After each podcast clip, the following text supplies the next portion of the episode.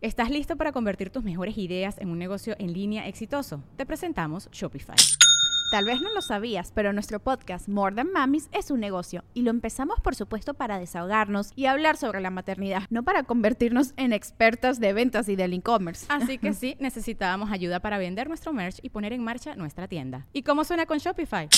Llegó otra venta. Shopify es la plataforma de comercio que está revolucionando millones de negocios en todo el mundo. Ya seas un emprendedor desde tu casa o desde donde sea, Shopify es la única herramienta que necesitas para iniciar, administrar y hacer crecer tu negocio sin dificultades. Con Shopify puedo gestionar pedidos, envíos y pagos desde cualquier lugar, brindándote toda la información y estadísticas de tus ventas al detalle. Regístrate para un periodo de prueba con tan solo un dólar al mes en shopify.com barra sonoro, todo en minúsculas Ve a shopify.com barra sonoro para llevar tu negocio al siguiente nivel. Shopify.com barra sonoro. With everyone fighting for attention, how can your business stand out and connect with customers? Easy. Get Constant Contact. Constant Contact's award winning marketing platforms has helped millions of small businesses stand out.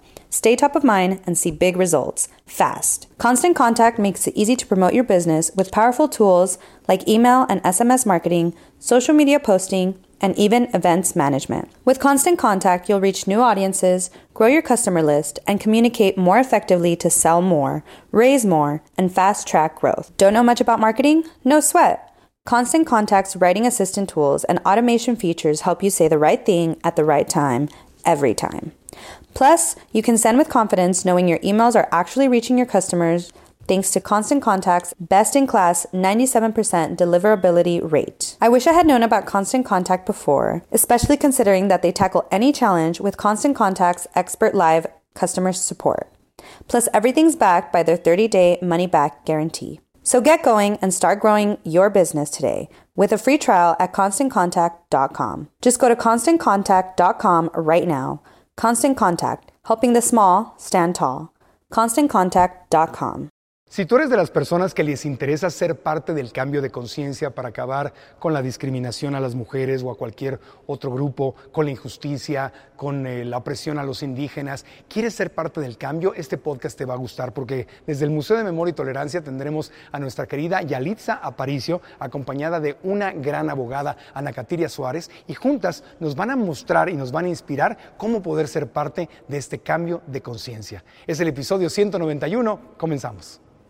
El podcast de Marco Antonio Regil es una producción de RGL Entertainment y todos sus derechos están reservados. Yalitza Aparicio ha sido incluida en la lista de las 100 mujeres más influyentes en el mundo. Nacida en Tlaxiaco, Oaxaca, orgullosamente indígena, docente de profesión.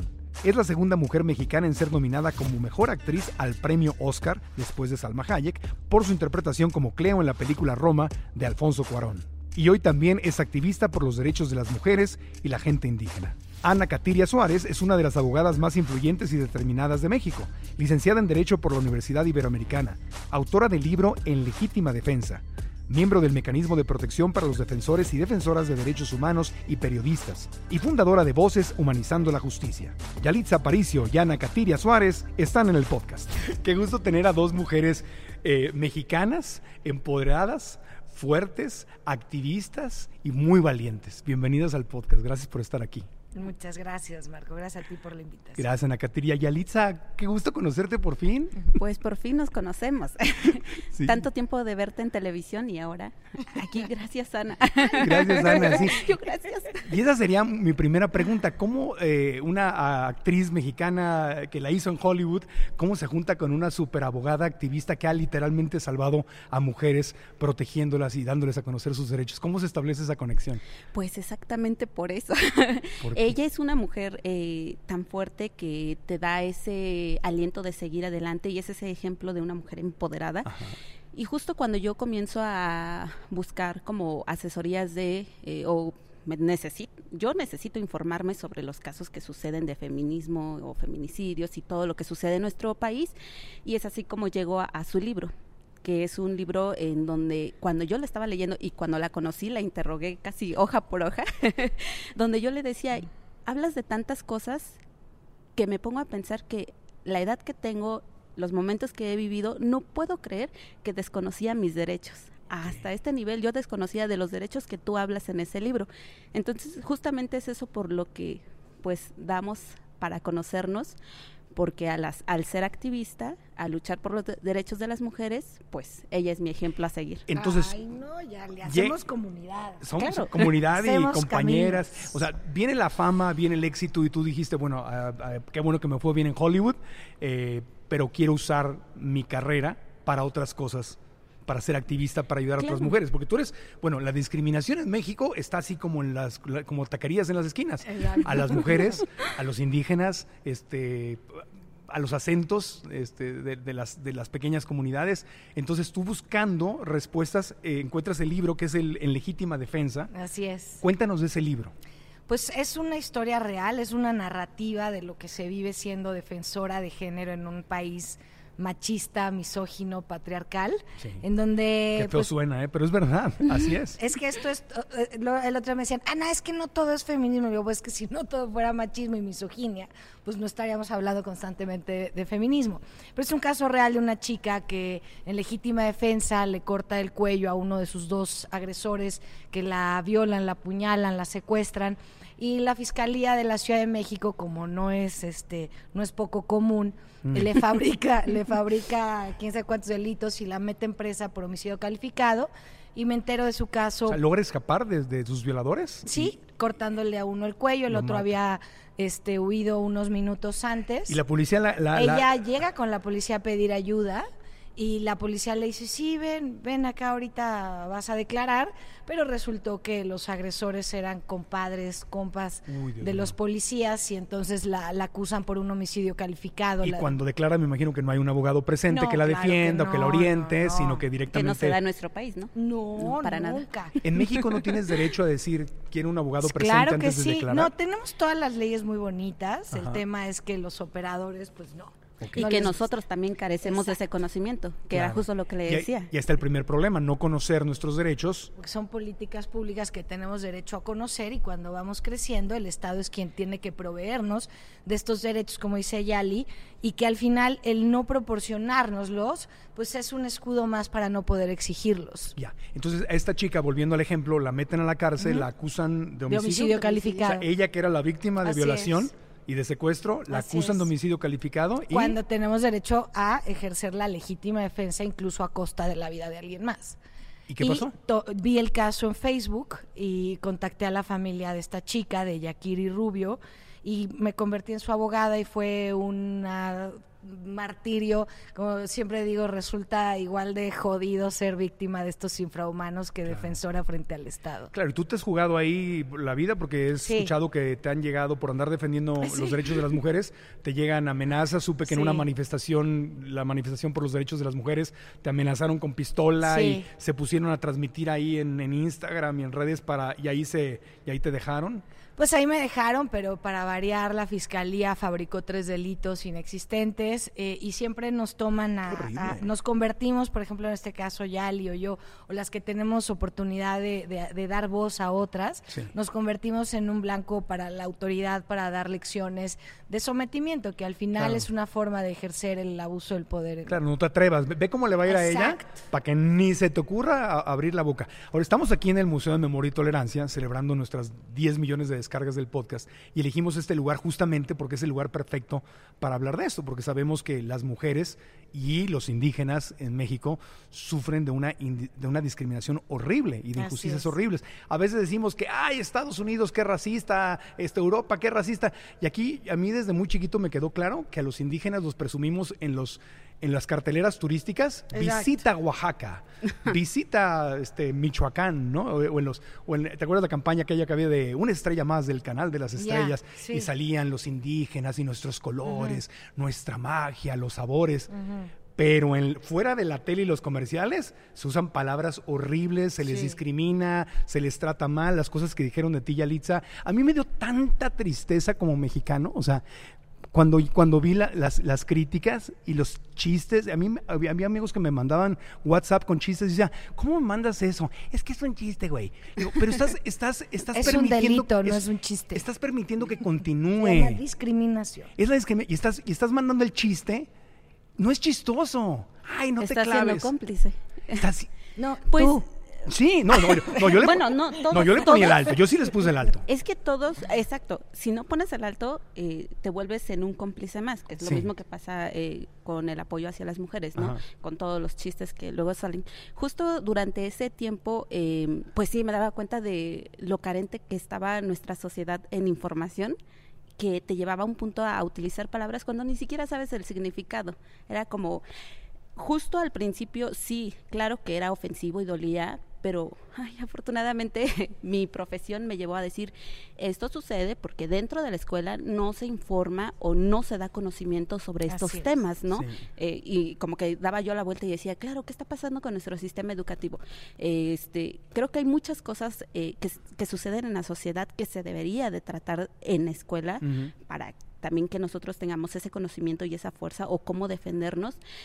Y ahora que ha pasado el tiempo y hablo con ese eh, de estos temas o me encuentro a mujeres así que me inspiran, digo, bueno, es que ahora es momento de darle vuelta a estos temas y ya no sentarte, sentirte sumisa o con el miedo, porque justo si ven que a ti te eh, oprimen, Parece. pues ya eh, no das ese ejemplo al resto de la sociedad de decir, bueno, también hay que hacerlo, ¿no? Mm. Al contrario, les metes ese miedo de ching, no, ella no pudo, bueno, no, mejor aquí estamos bien en nuestra zona de confort sin hacer nada. Sí. Mira, palabras que, que tengo aquí en mis notas: racismo, clasismo, discriminación, violencia de género, machismo, la lotería de lo retrógrada, ¿no? Bienvenido a México. Bienvenido, es, es qué triste, ¿no? Y- Es deleznable. Sí, y, y, y, y no es que México solo sea eso, pero si no hablamos de esto nunca lo vamos a Pero arreglar. pareciera que todo el mundo dice, es que ahora está muy de moda el tema de las comunidades originarias o del feminismo. No, lo que pasa es que esta represión, esta opresión que se ha generado a, través del desconocimiento Sí. es la que no nos permitía hablar de algo que, que habíamos normalizado Sí. de tal forma que incluso el no tenerlo te hacía añorarlo, ¿no? O sea, si yo no estoy dentro de este coto de poder masculino, ¿cómo le hago Claro. para pertenecer a ello? Lo que dijo Yalit es muy importante, ella se dedica a la educación y el poder percibir que tantos semilleros de niños y niñas que pueden, que pueden entender y conocer cómo respetar a otro, eh, simplemente, no me importa si tú estás de acuerdo con el aborto o no, con el matrimonio igualitario, no, es el respeto al otro, el no eres más que nadie, no, tu vida no vale más que la mía ni que la de nadie, y el conocer, el poder exigir esos derechos no solo a la sociedad civil, sino a la autoridad, es lo que podría marcar una ruta desde que son pequeños, porque hay conciencia, ¿no? Sí. Y no en este estado de, de- literal de guerra en el que estamos. Tú- Tú has vivido eso, ¿no, Yalitza? Yo repito las palabras, las maravillosas palabras o las avergonzantes palabras racismo, clasismo, discriminación, violencia de género, machismo. Sí, lo he vivido en todos los aspectos, creo que desde el inicio. eh, cuando yo estaba en mi comunidad decía, bueno, es que es una comunidad más pequeña, carecemos de cierto eh, avance, eh, pues que el resto de la sociedad tiene, pero cuando sales y conoces todo lo que está pasando, es triste darte cuenta que no solo pasaba Exacto. aquí en tu comunidad chiquita, sino ya es a nivel mundial. Eh, y digo, porque todos estos temas no solo son de nuestro país desafortunadamente, Claro. sino suceden en cualquier parte. Pero justo encontré como el punto de decir, bueno, eh, no quiero ser cómplice de lo que se ha, se ha repetido durante años y si tengo la oportunidad de estar aquí, pues voy a hablar sobre temas que son necesarios. Y justo cuando al principio me decían, bueno, es que quieres seguir con actuación, era como mi corazón de decir, sí, es bonito, pero también era ese dolor de decir, realmente voy a poder contra todo lo que se está presentando, lo Sí. voy a lograr hacer.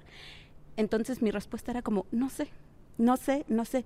Una vez que encontré la fuerza fue como, ah, ok, esto me puede funcionar para hablar de los temas que para mí son interesantes. Claro. Cada quien puede hablar de lo que le interesa desde el- la zona en la que se encuentra. Así que si esta es mi oportunidad, si es algo que yo realmente quiero, pues vamos. Si te gusta la plataforma que te da la actuación, o sea, más bien, la actuación te gusta porque te da la plataforma Exacto. Para ser activista. Sí, totalmente. y también porque eh, el haber vivido tanto tiempo con la idea de que por mi perfil, por mi origen y por todo lo que yo tenía, yo no podía aspirar a un lugar así, Claro. me había llevado a decir, bueno, no, no me gusta la actuación, cuando ni siquiera me había dado la oportunidad Sí. de soñar si sí me gustaba o no. Yo en automático dije, no, no me gusta porque no veo a alguien que se parezca a mí.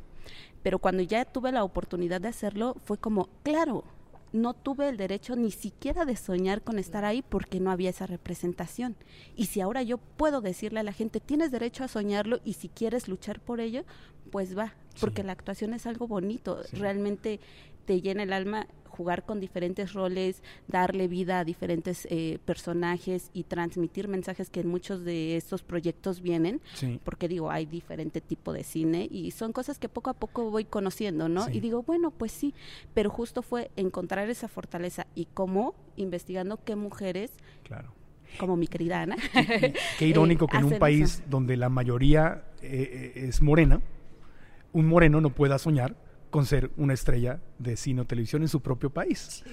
Donde la mayoría, o sea, si quisiéramos representar a la mayoría de la gente, pues tenía por lo menos el 50% de la gente que sale en la tele, en el cine, en todas partes, tendría que ser indígena, indígena, moreno, o sea, que es parte de nuestra esencia. Ahora, es inevitable, te quiero preguntar de dónde tomas esa fuerza, pero, pero no quiero brincarme esto porque es algo que te he querido preguntar desde que vi y te confieso que yo también sufrí, me dio coraje, me enojé cuando pasó eso. Hay dos ocasiones en el tema del racismo por los que me he enojado mucho y he tenido que respirar y pedirle ayuda a Dios para no salir y decir barbaridad en las redes sociales, porque aparte lo puedo decir en mi teléfono y lo tengo aquí y me he controlado. Una fue cuando Barack Obama fue presidente de Estados Unidos. Yo dije, bien, un afroamericano, un presidente negro, o sea, qué maravilla. Y de repente vivía yo en Arizona y empiezo a oír todas las estaciones de radio conservadoras diciendo que Obama era el anticristo, que esta era una señal del apocalipsis, que se, iba, que se iba a acabar el mundo. Y, yo oía a la gente que decía eso, decía, el locutor, el, anfitrión, los va a corregir. No, no los corregía, decía, ah, gracias por tu llamada, vamos a la siguiente llamada. yo, ¿qué onda? ¿No? Y era gente muy religiosa. Otra cosa irónica, ¿no? Una, o sea, bueno, esa fue una en Estados Unidos. Y yo cuando veo que, sucede lo que sucede contigo, número uno, lo de Cleo y el personaje me encantó porque pues, yo tuve una nanita así y, fue como una segunda mamá para mí. Era, era, fue nanita de toda la familia, era maya, era, de, era del sureste y era como la segunda abuelita de todos y era parte de la familia. Entonces, pues la vi a Cleo y pues obviamente me acordé, Petrona se llamaba y me acuerdo y me, me vienen lágrimas. Entonces, cuando, y yo vi esas injusticias también, o sea, sí las viví y, y las vi.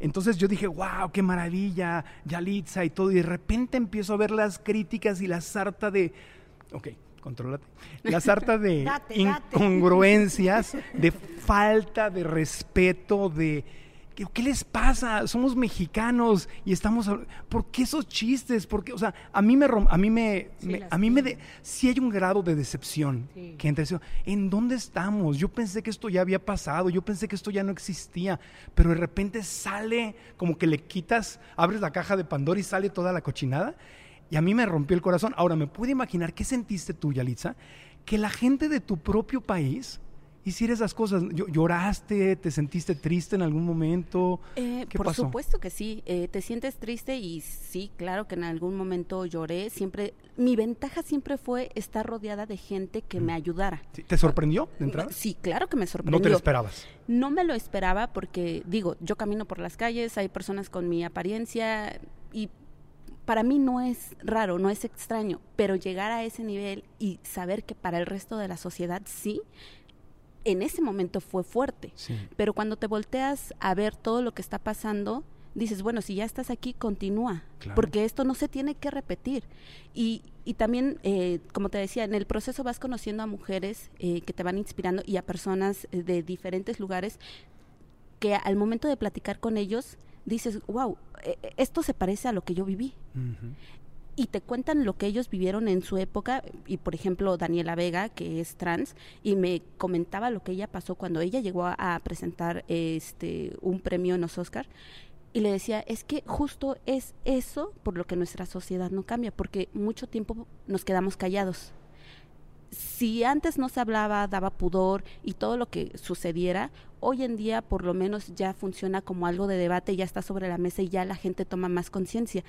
Pero creo que es esa ilusión de decir, no quiero que quien venga en este camino pase por lo mismo. Por lo mismo. Quiero que cuando llegue ya sea diferente, porque para que yo estuviera aquí, alguien más hizo este camino. No fue algo que yo inicié. Eh, es, son cosas que años atrás alguien ya ha comenzado y conforme pasa el tiempo va creciendo y se va logrando y se va logrando. Nada se logra de la noche a la mañana. Para no repetir los errores del pasado es muy importante recordar nuestra historia. Y justamente por eso existe un lugar maravilloso, el Museo de Memoria y Tolerancia en pleno corazón de la Ciudad de México. En él puedes aprender historia de una forma sencilla y clara sus instalaciones son hermosas, las exposiciones temporales son impactantes, hay recorridos audiovisuales, muestras permanentes con fotografía, artículos reales que nos ayudan a comprender la importancia de no olvidar y ser tolerantes entre nosotros mismos para no repetir los errores del pasado.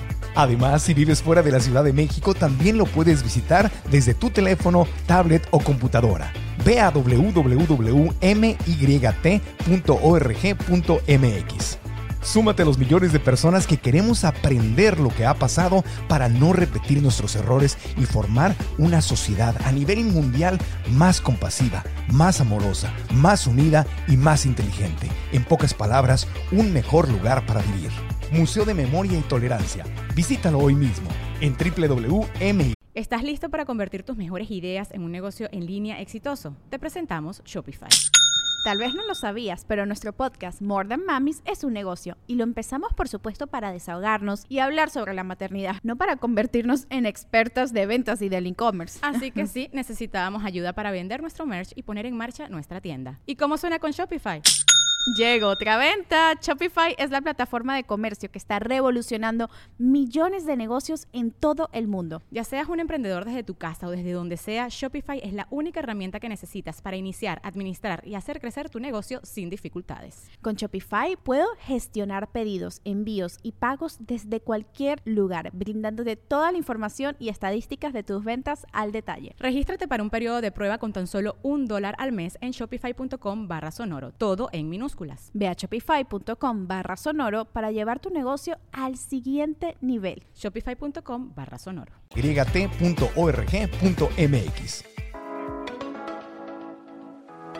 ¿De, ¿De dónde sacan fuerza?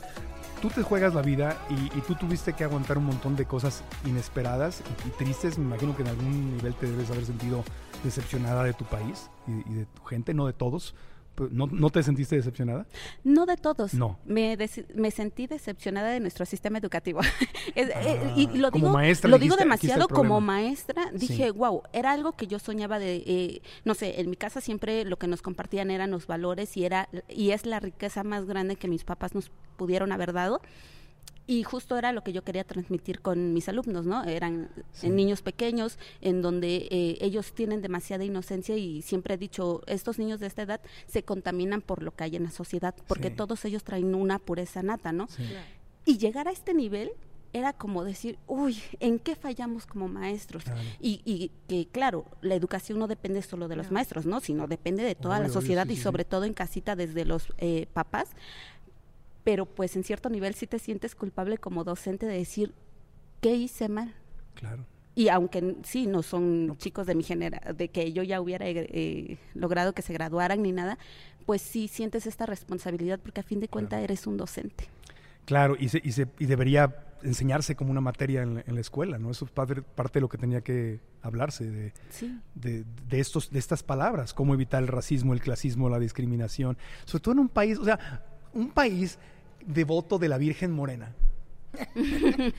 ah, este pero país, si la, si es la, el país de la incongruencia. Si alguien que se ve como la Virgen no. la hace en Hollywood, uy, no, la crucifican. Lo que estaría bueno Entonces, es que desde niños, fíjate, lo que dice Yali es, o sea, yo, yo sé que ella no llegó a graduar a los chicos que, a no, los no, que no, pues pero desde chiquitos tienen que saber que estas conductas, sí. este, no es que estén mal o bien, es que son un delito y cuando la cometes adentro de la escuela o fuera, eres un delincuente. No eres una persona poco sensible o poco tolerante. No necesitamos la tolerancia de nadie. Hay conductas que están descritas por la ley que son tan lascivas para la persona de enfrente. ¿Es un delito ya? Es un delito la discriminación. Existe la COPRED, la CONAPRED, la discriminación per se por okay. eh, raza, religión, eh, inclinación sexual, cualquier apariencia física. Es un delito. Pero es un delito en el... Um, en todo es un delito si te niegan un trabajo, es un delito en, que, en, qué, el en todo, el, el, hecho de que no tengan acceso a algo, que okay.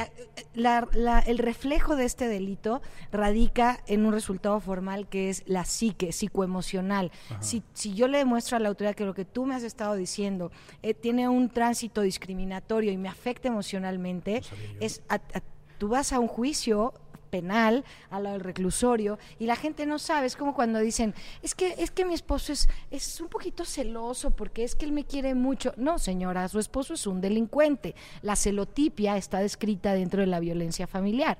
Si, si pudiéramos entender que esto no se trata de condescendencia, o sea, la gente que hizo chistes de Yalitza en redes sociales, son Yalitza unos los podría, los si a podría Yalitza demandar. Directamente le afectaron y encuentras las personas. Es ma- tiene técnica el hacerlo, pero por supuesto que es un delito. Ya. Entonces, Y mira que muchos no lo saben porque en redes sociales aún se sigue dando esto, porque es una plataforma fácil de ofender Exacto. a escondidas. A escondidas. Anónimo. Porque no, jamás, jamás en la vida se van a parar frente a ti y frente a ti y decir Jamás. lo que piensan, lo que sienten, nada, porque pues justo las redes sociales les ha servido como una careta para esconderse detrás de ellos y hablar. No, y se ha convertido como un, como un deporte normal. De lo que se trata es de crucificar gente, de tirar piedras y de, Pues sí, y de porque hacer hay, ta- chistes. hay tan poco en, en- en una cultura que no le interesa ser consciente, sino hacer dinero, Claro. que no le interesa el dolor del otro, que no le interesa las circunstancias económicas, sociales o de lo que sea del otro, pues que todo es para mí. Y si yo me subo al tren de los que critican, estoy medianamente aceptado. ¿no? Pero lo peor del caso es que no- en, en la ignorancia es no darse cuenta que si yo soy cómplice, digamos que si Yalitza es la víctima del momento Ajá. y todos se le van con chistes y todas las estupideces que no fueron estupideces que se dijeron, el siguiente puedo ser yo. Tú como víctima. Claro. Ay, O sea, seguro. yo, yo, lo alimento y ahorita, ay, qué chistoso, Es que ay, ya mira, ahí te va el, la el entrada, chiste. si tu compañero, como hablábamos al principio, están haciendo chistes este, misóginos del de al lado, pero si no le importa el de al lado, ¿por qué le vas a importar tú? Claro. Si no, siente pero respeto el para siguiente nadie. puede ser ese que está haciendo el chiste. Ah, puede ser, sí, puede ser su mamá, puede ser su hermana, puede ser tú, tú que estás haciendo el Sí. chiste. Si tú permites que todo esto suceda, la siguiente víctima de esa discriminación y del bullying y de las mentiras Sí. puede ser Pero tú. justo lo que sucede con todos estos temas sociales es la falta de empatía, ¿no? Y además, eh, algo que yo siempre he dicho, no necesitas ponerte en los zapatos de la víctima para entender lo que está pasando porque a veces te va a quedar muy grande el zapato, pero necesitas tener empatía para comprender Co- qué es esa situación. Claro. tratar de comprender. Y, y muchas veces igual algo que les digo es, a ver, no necesitas que a tu hermana, a tu esposa, a tu hija, a la mujer que tengas a tu alrededor le suceda algo para razonar o que tú mismo llegas, llegues a ser la persona agredida. Exacto. Es Claro. solamente ten conciencia, ten empatía y razona lo que está pasando. Ahora es un sistema patriarcal Sí. que hemos heredado eh, del gobierno, de la religión, de- a veces en- a veces en nuestra misma familia, a veces nuestras mismas mamás nos han enseñado a ser machos y nos han enseñado cosas muy feitas. Y los papás, porque ya, sí. ya no podemos delegarle la educación a las mamás. No, bueno, yo, como yo tuve papá, pero, Ah, pero bueno, a, lo, a lo le- que me refiero que, que Mamá o papá. Mamá o papá, sí, claro, mamá o papá. Eh, pero po- será tiempo de que todos, o, o ¿crees que, creen que estemos ya en el punto de cambio donde de verdad se puede derrumbar todo este sistema patriarcal y tratar a las mujeres de igual a igual y dejar de pensar que los indígenas son menos que los europeos o que tu color de piel es mejor o peor? ¿Creen que Yo podamos ya cambiar? sí. Tenemos que ver la resolución de la Corte de la semana pasada, donde cuántos años nos han juzgado a las mujeres por hacer marchas, por levantar la voz en favor de la despenalización del aborto, que nada tiene que ver con pedirle a una mujer que aborte. Es Y un derecho. Es un derecho. O sea, tú Sí. puedes o no ejercerlo. Eso ya depende de, de- de tu idiosincrasia y de lo que tú consideres para tu vida. Pero el avanzar en eso, el descriminalizar a las mujeres, el no pensar que eh, es que entre mujeres son las peores que se tratan. No, no es cierto. Es una cultura machista que no nos permite alejarnos de estos cotos de poder para poder salir adelante. Pero si esto se logró, que es tan importante, yo escucho, por ejemplo, papás de chicas que acuden ante el despacho para poder representarlos por violaciones que antes eran incluso culpa de la mujer, y abro comillas, ¿no? Porque te vestiste así, es que porque tomaste. Y hoy ya ves, incluso en la exigencia para las autoridades, que esas referencias también son discriminatorias y criminalizan a la víctima. Ya no puedes preguntar, y es que para qué sales, mijita, mira, para qué sales vestida así. Es que el mundo de la actuación, todas se tienen que acostar con el productor. Ni es así, ni tiene que ser así, ni va a seguir siendo Sí, eso así. dicen los talibanes. Que, que- que las mujeres se Pero- tienen que tapar completas Exacto. por su propio bien. Porque tú lo provocas. Es una teoría que se llama teoría así dicen. de la víctima provocadora de Sí. los años 30. O sea, ya todo lo que estamos hablando de los que actúan de esta manera es gente desinformada y conformista, comodina, y todo atiende a la desinformación. No, y es que es esencial partir desde casa, ¿no? Yo, yo tengo hermanos. Y siempre eh, cuando hablamos sobre estos temas, ellos me dicen, bueno, es que a veces ustedes ya nos agreden. Y le digo, mira, es que este es algo, es algo que está mal porque no tenemos el conocimiento de en qué consiste eh, hacer esta lucha, ¿no? Eh, volvemos a lo mismo, carencia de información. pero justo hablaba con ellos y les decía, mira, aquí en casa nos han enseñado de que ni tú por ser hombre ni yo por ser mujer estamos determinados a ciertos roles. ¿Por qué? Porque debes de aprender todo lo que te sea esencial para la vida. Y además algo de lo que siempre habla mi papá con ellos es como cuando tengas una novia, respétala. Lo primero es respeto, no porque tengas hermanas, no porque tengas mamá, no. Es una mujer a quien debes de respetar y si ya es tarde debes de acompañarla o ver cómo, pero nunca dejarla sola porque sabes que desafortunadamente en nuestra sociedad las mujeres corren más peligro y tú como hombre tampoco estás libre de eso aclaremos que también hay violencia hacia los hombres, ¿no? Entonces, eh, es justo esa forma, porque sucede mucho que en casa dicen, no, hija, es que no salgas así, no te vistas así, no, corres peligro, pero no le dicen al varón. corremos peligro de un varón, o sea. Pero justo, y no, y no le dicen al varón como qué es lo que debe de hacer. Sí, amárrate, o vamos a internarlo, si no tiene una capacidad de, de reprimir sus deseos sexuales, pues entonces los tenemos que encerrar en algún instituto de cuatro paredes. No digo, es que me provocaste y no me pude resistir. No, pues entonces, pues no, no puedes andar por la vida como, perrito. Como un simiecito. Como un simiecito, como un perrito. Pues amárrenlo. Un leoncito. Si no se puede puede controlar, amárrenlo. En animalitos, sí. Hablando, hablando de pobres peligros. Animalitos. Pobres animalitos. hablando de, de peligros, eh, ¿es peligroso ser activista? En el México de hoy, digo, no solo México, nos ven en América Latina, Colombia, Ecuador, en Estados Unidos, en el mundo de hoy, ¿es peligroso ser una mujer activista? Es muy difícil, no solo por perder la vida per se, o sea, eh, que seas, que, le representes a cierto grupo o al gobierno que sin tu presencia en esta tierra se va a solucionar el mm. que te calles, siempre va a haber una Yalitza, una Ana, una Jimena, una María José, siempre va a haber alguien que haga lo mismo que nosotras estamos haciendo porque estamos desesperadas por vivir una vida libre de violencia. Entonces, es peligroso, pero vale la pena porque estos piquitos de piedra que estamos logrando avanzar, me parece que son fundamentales para los que para las que siguen. O sea, tú estás acostumbrada a que te amenacen. Yo tuve dos atentados de muerte. Hoy pertenezco al mecanismo de protección de defensores de derechos humanos y periodistas. Desgraciadamente incluso a veces te juzgan por tener seguridad. Yo no tengo seguridad porque la pagué yo, porque soy este acá la fresa, ¿no? No, sino porque estoy tratando de hacer el trabajo que el propio Estado no ha hecho y son ellos los que me ponen la seguridad porque saben que ese trabajo implica la vida. Porque en el caso de tu libro de legítima defensa de Yakiri Rubio, este, ahí te la jugaste contra las autoridades, contra algunas autoridades. Contra todas, el Tribunal Superior de Justicia, eh, la Procuraduría de la Ciudad de México en ese momento, Secretaría de Gobernación, Policía Federal, o sea, me, eh, tienen intervenido mi teléfono, lo digo abiertamente, me da igual, no tengo nada que esconder. Me da igual. Pues esto, esto, no sé si ya lo han pensado o no, pero esto está como para película. Está, este libro y esta historia son de estas series exitosas de Netflix y de, temas que, y de temas que se deben de hablar, ¿no? Porque como una denuncia. Claro. explico? O sea, hay que... Creo que cualquier plataforma como esta, que tú nos permites estar juntas, merece la pena hablar de hablar de esto. Y si en el futuro surgieran mil caminos más para seguir haciendo estas rutas. Contar esta historia a nivel masivo. Exacto. Porque en Estados Unidos las vemos, estas historias se cuentan todo el tiempo. Hemos visto, se cuentan historias del presente y del pasado todavía de la de la liberación de los esclavos, de o sea, hay un montón de historias. O sea, en Estados Unidos es muy normal contar estas historias de discriminación, así como se cuentan las historias del holocausto, una y otra vez y una y otra vez pues no sería tiempo de que ya en, América Latina empezáramos a contar estas historias de discriminación a las, a las mujeres y a los indígenas?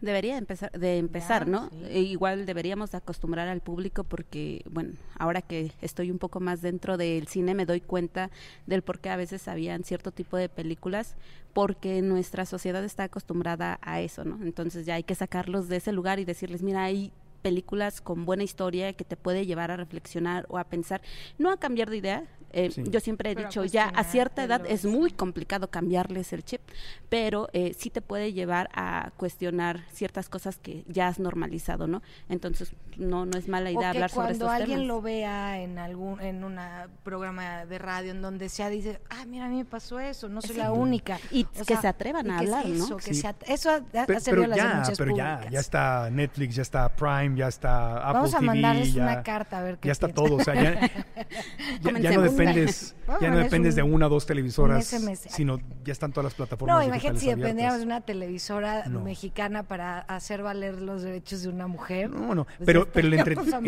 otra vez. el entretenimiento es súper poderoso porque va cambiando poco a poco la percepción es de que las justo cosas. el hablar sobre los temas, el tener esta representación es increíble porque permite que el resto de la sociedad, como dice Ana, que han pasado por eso, levanten la voz y tú también como eh, pues espectador puedes decir, claro. yo alguna vez vi esto y no hice nada. Sí. O cuántas veces podemos, en lo personal me ha tocado estar frente a foros transmitiendo información eh, y les digo que levante la mano una sola mujer que no haya sido víctima de violencia de género. Y no conozco el día de hoy una sola que pueda decir yo no he sido violentada. ¿Y de dónde se agarran? Porque hay que ser muy valiente para hacer esto y para aguantar. ¿Cuáles, de dónde, ¿Cuáles son las raíces? ¿Cuáles son las bases? Donde dices, ¿de dónde me agarro cuando las cosas se ponen color de hormiga? Ay, yo de la necesidad de decir, ya no puede repetirse esta situación y aunque sí sabes que pones en riesgo muchas cosas, eh, creo que lo más bonito es ver cómo se va dando el cambio y que has puesto un granito de arena para que este cambio se logre. Además, cuando te topas en la calle a personas que te dicen gracias, gracias porque por primera vez me vi representada o gracias por hablar sobre lo que pasa con nosotras como mujeres, cuando te agradecen tantas veces dices, wow, por lo menos hay una persona en este mundo, si así lo quieren ver, que reconoce el esfuerzo que estás haciendo por, por ellos, ¿no? Y es algo que te llena el alma, te da fuerza, continúas y sobre todo cuando te rodeas de pues de mujeres tan talentosas y admirables es donde dices claro yo también puedo tengo derecho a hablar, tengo derecho, si tengo esta oportunidad, tengo derecho de hablar por los que no pueden hacerlo y que el día de mañana pues esto cambie, ¿no? Claro. Y, también, por ejemplo, e, esto que, que, puedas acercarte a la gente y ver un poquito en esta persona de la que habla Jackie, en donde ves que se restauró su vida. A veces no se recuperan este, espacios de, del alma que han sido tan lastimados o incluso la vida pero el hacer un esfuerzo en la parte jurídica, en la parte de la exigencia a las instituciones públicas, mm. que les digas, mira, tenemos todas estas herramientas que nadie te las da, llévalas a cabo. Y justamente que también Yali está invitadísima. Bueno, ya, ya más bien ya no la dejamos ir a ninguna. pero eh, abrimos una organización que se llama Voces Humanizando la Justicia y ahí eh, no solamente atendemos eh, casos de género, de violencia de género, sino de cualquier persona en una situación vulnerable o vulnerada, que son estos sectores de la sociedad como mujeres, indígenas, eh, personas de la tercera edad. Y lo que hacemos ahí es abrazar el caso completo, hacemos una representación activa en materia penal, o sea, si hay que defender o hay que acusar, y de ahí transitamos por todas las instituciones, comisiones de derechos humanos, este, la Comisión de Atención a Víctimas, hasta llegar a Comisión Interamericana de Derechos Humanos, porque tenemos que entender que el que alguien ejerza un poder en este país no lo hace ni dueño de tu vida, ni dueño de la justicia, ni dueño de la verdad. Y aparte se van creando antecedentes, ¿no? Exacto. Porque ya tienes este antecedente que se juzgó con esta chica, se juzgó así. Así es. Y entonces es más fácil ganar un segundo caso. El primer caso ya es más no te estoy preguntando, magistrado o juez, es cumple con tu deber, para eso te pagan nada más. O sea, no seas condescendiente. Que es mucho de lo que les cuesta realizar, ¿no? De que es su deber. Sí, o sea, no, no logran entender que, exacto, no lo logran entender que es su obligación apoyarte. o que se dedique a la venta de aguacates el señor. No, pero es que el servidor público no se ve como servidor público. Porque tiene un sentido de omnipotencia por abuso de poder. Como, Dios, ¿no? Espérame, yo soy aquel. Sí, me llamo servidor Porque público. yo te puedo quitar la libertad y generarle miedo a alguien es la miseria humana más grande que hay.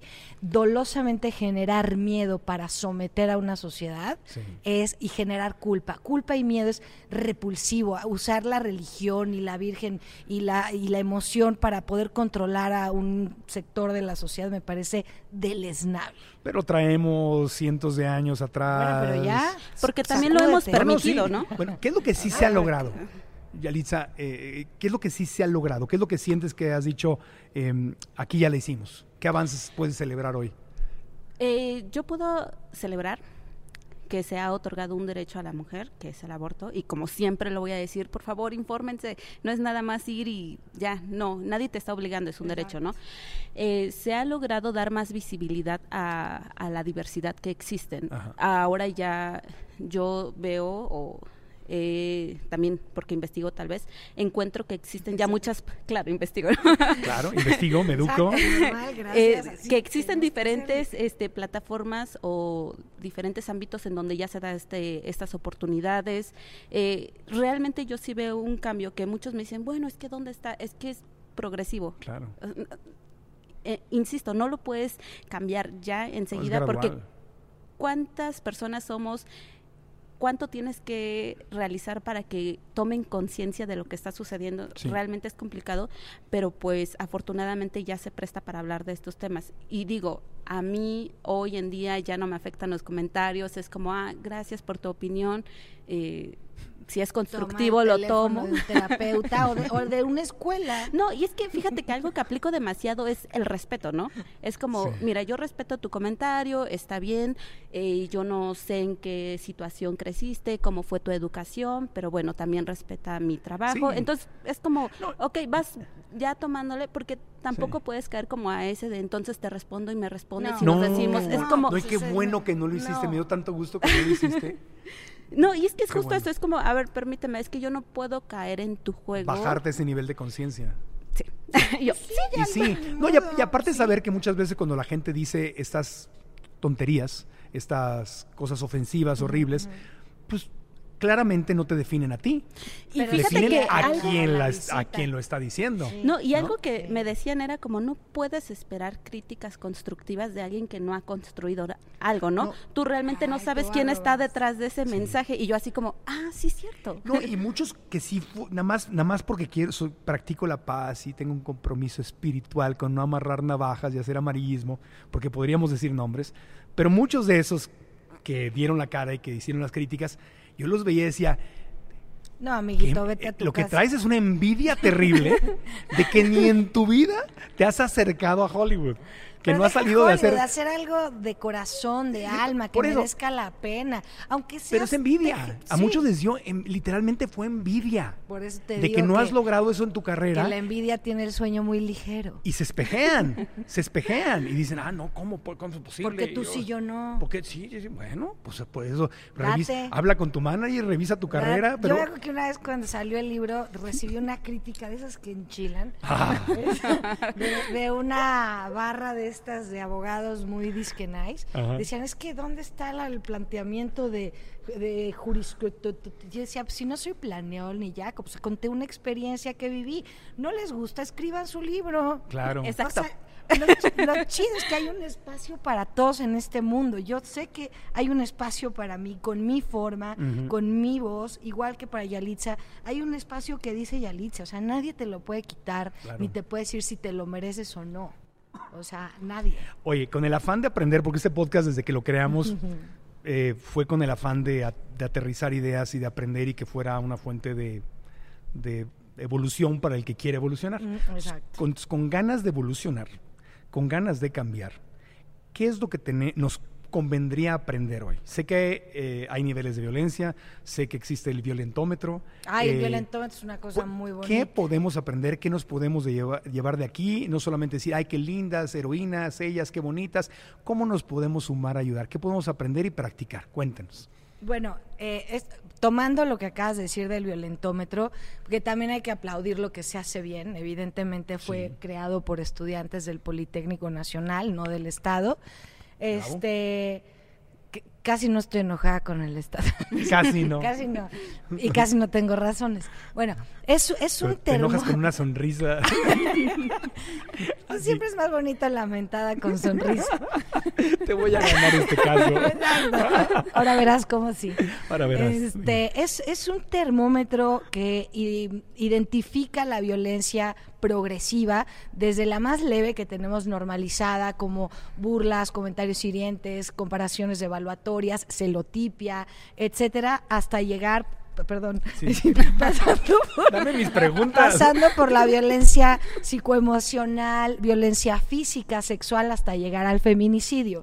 Es decir, tenemos que identificar que las violencias, por más leves que consideremos, no están aisladas de poder perder la vida, porque por lo general va en incremento. Claro, por algún lado comienza. Exactamente. Y, y cortarlo de raíz. Por, por eso el tema del, del, del- Estoy bien, ¿no? En no tolerar un chiste whatsappero. Exacto, porque eso va a normalizar el- la agarrada de nalga o el normalizar que el tío violó al, al sobrinito Sí. y que se tiene que callar para que la cena de Navidad no se rompa, ¿no? O sea, y de- dejar de normalizar es ponerle palabras. Y, y- y sobre todo cuando viene de gente que yo sé que jamás públicamente participaría en esto, ni, ni son el problema, pero creen que a nivel local.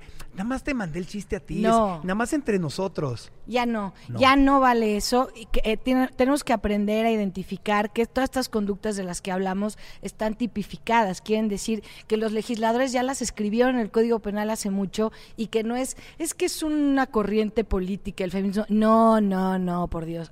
Infórmense. Informe. Están descritos en la ley. Bien. No tiene nada que ver con política, ni con religión, ni con género. Es respeto, como dice, respeto a la condición humana, a las emociones del de al lado y a un espacio de vida que nadie tiene por qué transgredir. Entonces, cualquier cosa que huela a discriminación, a que huela Es a un vio- delito. es- a- a- hay que y cortarlo de además raíz. tenemos internet en muchos Para no lugares cómplices. gratis. Para no ser cómplices. Y cuando estamos siendo víctimas y te cuestionas por qué siento en la panza tan feo, por qué el pecho me duele en tristeza, es que algo te hicieron. No estás loca, no estás exagerando, no es tu mente lo que estás es que es que te lo estás imaginando. Yo yo no te dije eso, tú es que eres muy sensible, Marco. ¿Sabes? No, si lo siento es porque me lo hiciste y tenemos que darle espacio y un valor a lo emocional, no Claro. por llegar con el ojo salido por el golpe quiere decir que no estoy mucho más Sí. dañada Sí, emocionalmente. y los hombres también estamos aprendiendo y dándonos cuentas de que cosas que a lo mejor creíamos que eran normales, Normales. no son normales. y se- hay hombres que sí les interesa de construir esa masculinidad que no los hace más fuertes. Y por el contrario ya da penita. O sea, ya te dice, amiguito, ya vete a tu casa, te ves muy mal. Sí, claro. No, y, se- y se- y se vale darse cuenta y decir, ah, caray, yo he hecho eso, he dicho eso, Exacto. y yo no sabía que estaba mal, perdón, la regué, Ya no, no, lo vuelvo a hacer, ya no lo Por vuelvo ejemplo, a en restaurantes, ¿no ves a, a señores este ternurita, linda, ve, no, ni es tu linda, ni es una señorita que está cumpliendo con su trabajo. Tú eres alguien que va a pagar por un servicio y el servicio es que te sirvan la comida. No es tu amiga. Y entonces para poder desempeñarnos en un lugar libre de violencia tenemos que sentirnos libres. Claro. Libres es no la clave. ¿Qué, qué más podemos hacer, maestra Yalitza, Miss Yalitza? Mis ya- Miss Yalitza, Miss Yali- profa.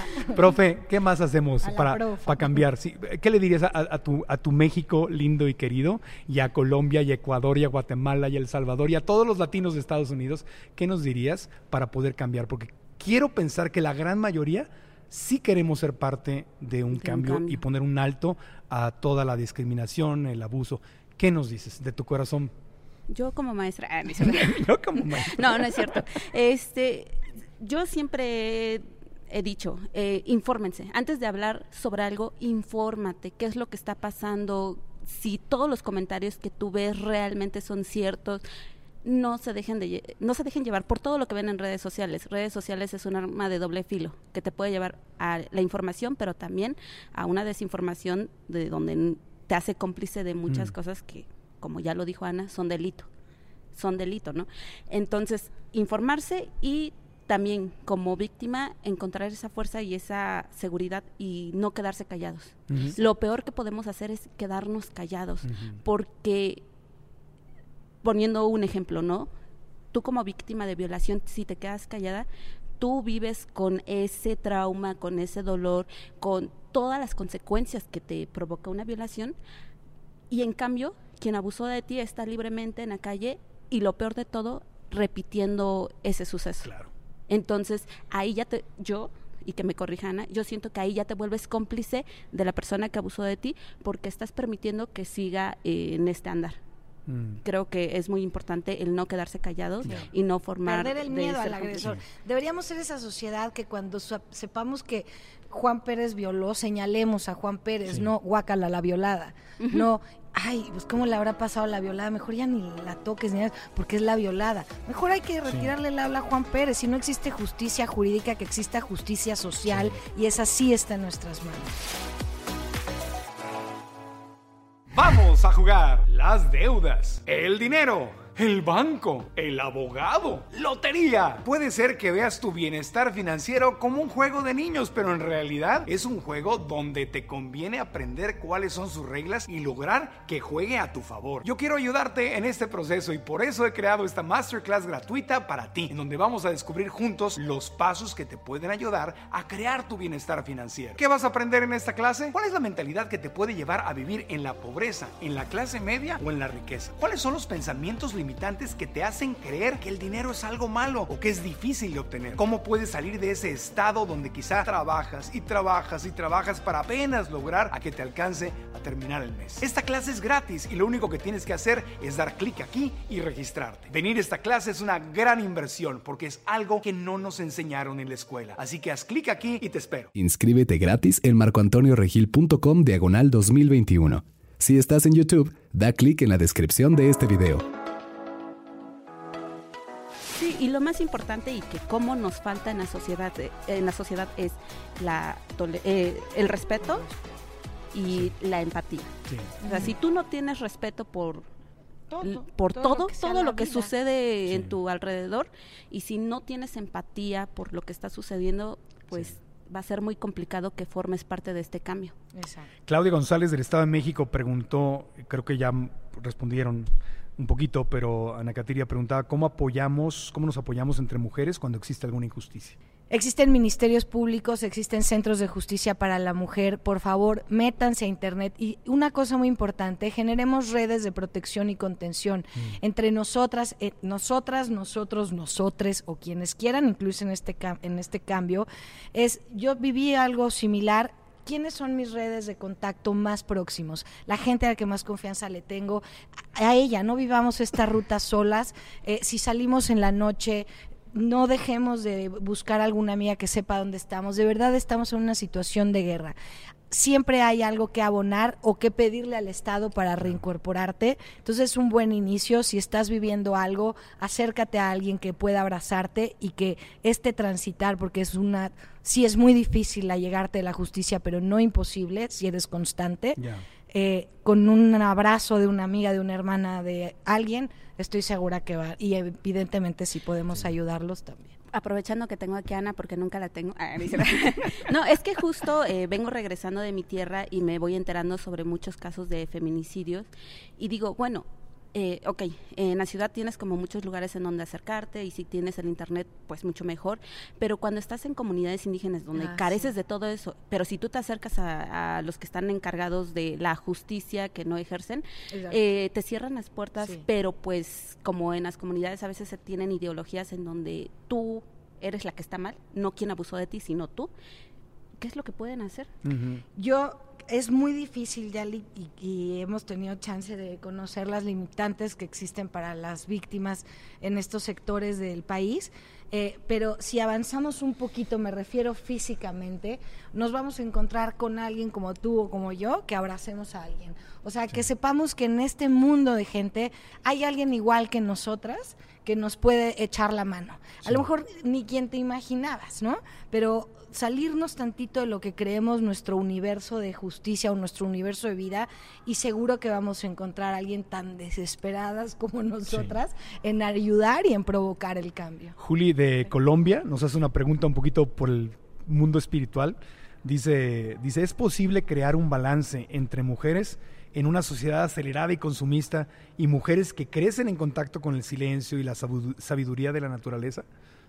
Pues es que todas buscamos lo mismo. Yo encuentro la libertad, igual que Yali, a través de levantar la voz, ella a través de comunicar un mensaje en la tele. Y a lo mejor quienes estén en este espacio de meditación o de silencio encontrarán ahí su libertad. Mm. Si el tema no es quién, quién merece más estar en un estado de paz, sino encontrar ese respeto del que hablamos para saber que todas tenemos ese espacio Claro. que elijamos y es tan digno y respetable como cualquiera. Y la última pregunta, Delia Rodríguez, de, me parece que es de México. Yalitza, ¿te has sentido más discriminada en tu propio país o fuera de México? Ay, tristemente en mi propio país. Ah. Eh, sí, siempre, al principio era muy fuerte y no lo quería decir, pero justo, ¿no? Si te quedas callado, pues, ¿qué progreso puedes tener? Sí, en mi país es donde sentí más fuerte este golpe y curiosamente cuando yo iba al extranjero y me veían era como, ¿realmente eres mexicana? Bueno, es que los mexicanos no los vemos así en la tele, ¿no? A cualquier parte del mundo donde yo he ido siempre ha sido la pregunta y, y me quedo como, wow, qué extraño que aquí no han visto a personas como yo y yo caminando por mi país en diferentes estados veo a personas que se parecen a mí, ¿no?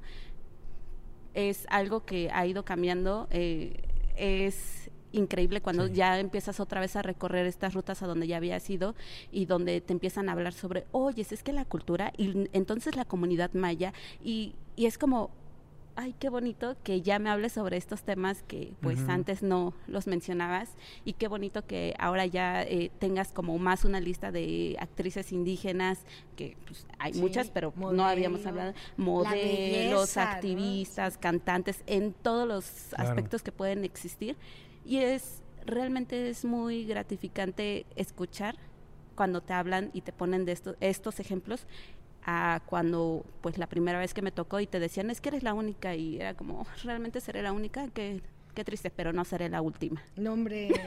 No, porque ya va- vas abriendo, vas abriendo otras puertas. Que se agarre. ¿Algún consejo final o recomendación que no les haya preguntado y que quieran agregar para despedirnos? Pues yo, podría- primero, yo, yo les podría decir que eh, siempre es importante la confianza y la seguridad que puedes tener en lo que tú haces, en lo que tú sientes y en lo que tú piensas, porque las personas a tu alrededor siempre van a hablar y siempre te van a juzgar sin conocerte. Ajá. Conocen tu nombre, no tu historia. Es Claro. lo único que les puedo decir. Jamás te van a llegar a hablar sobre toda la trayectoria que has hecho, porque lo más bonito para las personas que critican y que juzgan es ver tus errores, pero no saben también que de esos errores tú vas aprendiendo. Claro, claro. ¿Cómo se llama tu mami? Margarita, Le mandamos un abrazo a Margarita. ay, que te admira bastante y que gracias, gracias mamá. Estoy en la vida, mamá. estoy aquí. No, y es no, que no en un concurso, no me gané un auto, pero vine a su podcast. pero estoy en el podcast. Y es que justo siempre que me dicen como, "Ay, ¿quién es tu fuente de inspiración? Y me he topado con mujeres que me dicen, bueno, es que mi hijo te admira bastante y yo me gustaría ser como tú. Y, le, y siempre les digo, señora, yo admiro a mi mamá y estoy 100% segura que sus hijos la admiran a usted. Porque el primer ejemplo y modelo que tenemos es nuestra mamá en casita o muchas veces también los papás, porque son quienes te apoyan, quienes te aconsejan, quienes te dicen y quienes te dan como ese ánimo, ¿no? Claro. Yo siempre he tenido ese apoyo de mi familia. Pues te felicito porque no te estás esperando. Yo me quedé pensando, ¿qué va a pasar? Como todos, ¿no? ¿Qué va a pasar con Yalitza después de, de de este papel? Pero estamos en tiempos donde hoy no tienes que esperarte a que nadie te dé nada, sino tú puedes crear lo tuyo. Y estoy veo que vas por ese camino, que tú puedes crear tus series, tus películas, tus libros, tus guiones eh, y tú puedes generar que se- o sea, sería hermoso ver que se cuenten estas historias de las etnias, de los indígenas, de, de los mestizos, de, de esas otras historias que, no, que in- increíblemente no se han contado. Y creo que tienes en tus manos un gran tesoro porque podrías contarlo desde un lugar muy auténtico. Qué bonito que vengan y, extranjeros y hagan Coco, ¿verdad? Que fue una película preciosa y se metieron y conocieron nuestra cultura.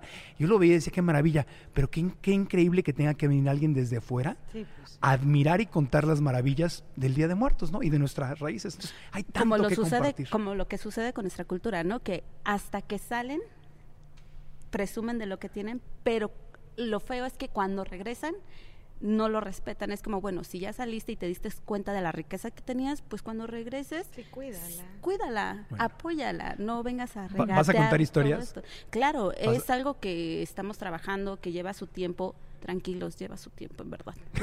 yo, yo veía las películas que salían una tras otra, tras otra, y ahora que estoy aquí. Ah, ¿no se hacen en un mes las películas? No, yo, yo, yo, pensaba lo mismo. Que sí. Yo decía, wow, qué rápido. Sí.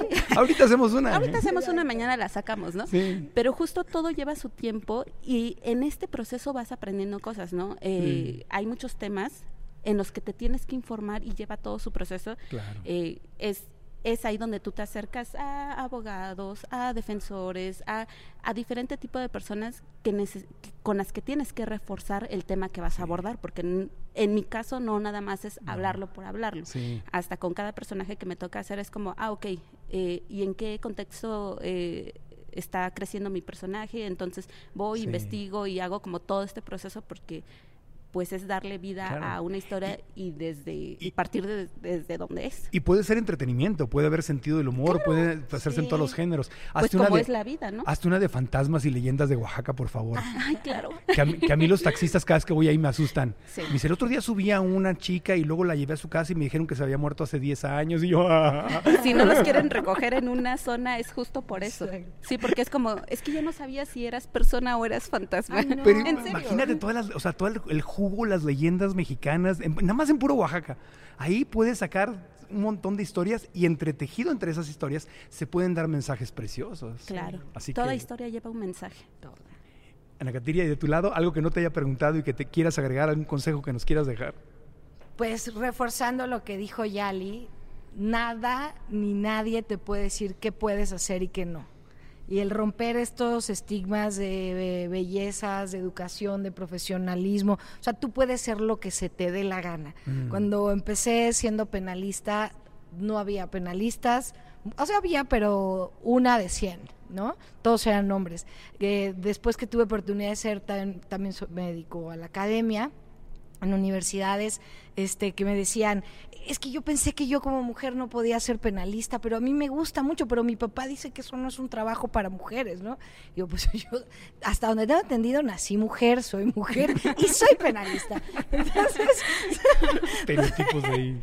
Donde lo, único que les puedo decir es que no hay límites ni para buscar nuestros sueños, ni para ser fuertes y valientes, y que lo que alguien te contó de ti, se vale desaprenderlo y generar una imagen y un personaje cuantas veces lo tengas que reinventar, eh, según te salga de, de, yo digo, de las tripas, de la pasión, y solo enfocarte a eso porque nadie tiene por qué decirte que no, no a nada, y vivir una vida libre de violencia, ¿no? Gracias a las dos. Gracias. Por estar en el podcast. Gracias, por venir aquí al Museo de Memoria y Tolerancia, quien invitamos a todos a que vengan, que es un museo maravilloso en el cual se puede aprender mucho de estos temas. Eh, las admiro, las respeto y les agradezco que sean quienes son y que tengan el valor de seguir como activistas, porque es un deporte de valientes. No, y además gracias a ti, porque justamente si te sumas a esta oportunidad de dar voz y visibilidad a este, a este tipo de temas, pues ya eres alguien más a nuestro favor, ¿no? Que es justo lo que hace falta. Aliados. Pues lo mínimo que puedo hacer siendo hijo de una de una mamá soltera o divorciada que sacó a, tres niños adelante. Estos señores que se van por cigarros, ¿verdad? Ay, pero en este caso sí estuvo bien que se fuera. Ay, si no muchos sobran, sí, claro. sí, o sea, si no da, que no, quizás ya. Me hubiera, me hubiera perdido el, privilegio de vivir la vida que viví con mi mamá y de haber hecho mi sueño realidad de cuidarla y todo. Imagínate imagínate, me hubieran quitado la oportunidad de compartir ese amor. Estoy molestando, no. Así estuvo bien, no me cambies, así estuvo bien. Aplausos para tu mamá. ¿Quién quiere cambiar su pasado? Nadie. Nadie. Muchas gracias. Gracias, gracias de todo corazón. Como conclusión, podemos recordar que las mujeres son sagradas, que las mujeres son divinas y que las mujeres son muy fuertes, muy poderosas y que no se van a callar y van a seguir luchando. Así que a nosotros los hombres nos queda apoyarlas y ayudarlas. Espero que este episodio te haya sido muy útil y que pongas en práctica lo que has aprendido. Si aprendiste algo importante, escríbelo aquí abajo en los comentarios, activa la campanita, dale like al video y suscríbete al canal para que sigas viendo semana a semana el podcast en YouTube o en cualquiera de las aplicaciones de podcast donde también nos puedes dar cinco estrellas y una reseña positiva porque eso nos ayuda muchísimo. Gracias y con esto cerramos esta serie de programas especiales desde el Museo de Memoria y Tolerancia celebrando más de 10 millones de descargas. Gracias de todo corazón, aprendamos juntos. ¿Estás listo para convertir tus mejores ideas en un negocio en línea exitoso? Te presentamos Shopify. Tal vez no lo sabías, pero nuestro podcast More Than Mamis es un negocio y lo empezamos por supuesto para desahogarnos y hablar sobre la maternidad, no para convertirnos en expertas de ventas y del e-commerce. Así que sí, necesitábamos ayuda para vender nuestro merch y poner en marcha nuestra tienda. ¿Y cómo suena con Shopify? Llegó otra venta. Shopify es la plataforma de comercio que está revolucionando millones de negocios en todo el mundo. Ya seas un emprendedor desde tu casa o desde donde sea, Shopify es la única herramienta que necesitas para iniciar, administrar y hacer crecer tu negocio sin dificultades. Con Shopify puedo gestionar pedidos, envíos y pagos desde cualquier lugar, brindándote toda la información y estadísticas de tus ventas al detalle. Regístrate para un periodo de prueba con tan solo un dólar al mes en shopify.com barra sonoro, todo en minúsculas. Ve a shopify.com barra sonoro para llevar tu negocio al siguiente nivel. Shopify.com barra sonoro. You need parts? O'Reilly Auto Parts has parts. Need them fast? We've got fast. No matter what you need, we have thousands of professional parts people doing their part to make sure you have it. Product availability. Just one part that makes O'Reilly stand apart. The professional parts people. Oh, oh, oh, O'Reilly. Auto Parts. ¿No te encantaría tener 100 dólares extra en tu bolsillo? Haz que un experto bilingüe de TurboTax declare tus impuestos para el 31 de marzo y obtén 100 dólares de vuelta al instante. Porque no importa cuáles hayan sido tus logros del año pasado, TurboTax hace que cuenten. Obtén 100 dólares de vuelta y tus impuestos con 100% de precisión. Solo con Intuit TurboTax. Debes declarar para el 31 de marzo. Crédito solo aplicable al costo de la presentación federal con TurboTax Full Service. Oferta sujeta a cambios o cancelación en cualquier momento.